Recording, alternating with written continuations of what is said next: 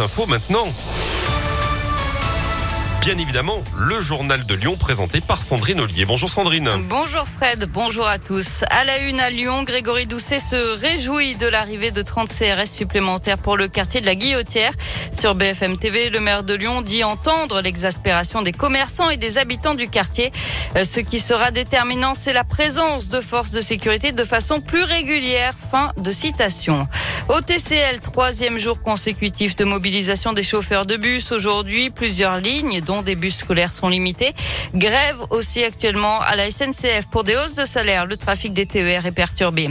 La cinquième vague de Covid se confirme. On frôle désormais les 20 000 nouveaux cas en 24 heures en France. Dans le Rhône, le port du masque dans les lieux fréquentés, y compris à l'extérieur, reste obligatoire au moins jusqu'au 3 janvier. Le système de soins devrait pouvoir faire face à cette cinquième vague si tous les outils comme la vaccination et les gestes barrières sont utilisés au maximum. C'est ce que dit ce matin le président du conseil scientifique qui plaide aussi pour le retour du port du masque de partout. Pour Jean-François Delfrécy, il faudra aller vers une troisième dose de rappel pour l'ensemble de la population. Elle est pour l'instant réservée aux plus de 65 ans et aux plus fragiles et sera étendue aux plus de 50 ans début décembre. C'est l'événement, l'arrivée du Beaujolais nouveau. Les festivités commencent dès ce soir à 23h à Beaujeu. Mais pas de défilé de tonneaux à cause de la situation sanitaire. Attention, l'abus d'alcool est dangereux pour la santé. Le ministre de l'Agriculture, Julien de Normandie, sera d'ailleurs dans la région demain. Il visitera le centre de recherche vitivinicole Sicarex au domaine du château de l'Éclair qui mène des expérimentations pour lutter contre le changement climatique. Il participera aussi à des échanges avec les membres d'Inter Beaujolais et, à la, et la profession à Beaujeu. Rádio.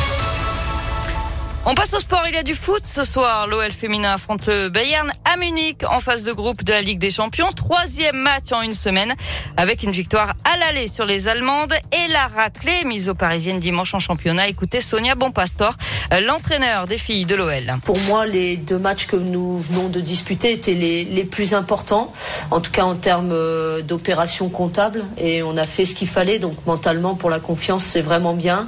Maintenant, euh, mes joueuses sont des compétitrices elles connaissent parfaitement euh, la remise en question pour justement arriver ici euh, face au Bayern et mettre les ingrédients pardon, nécessaires pour aller de nouveau chercher la victoire. Le Bayern à domicile est une équipe performante. Maintenant, on arrive euh, encore une fois avec beaucoup de sérénité et de confiance. Et l'objectif, c'est de valider définitivement la première place du groupe avec la victoire.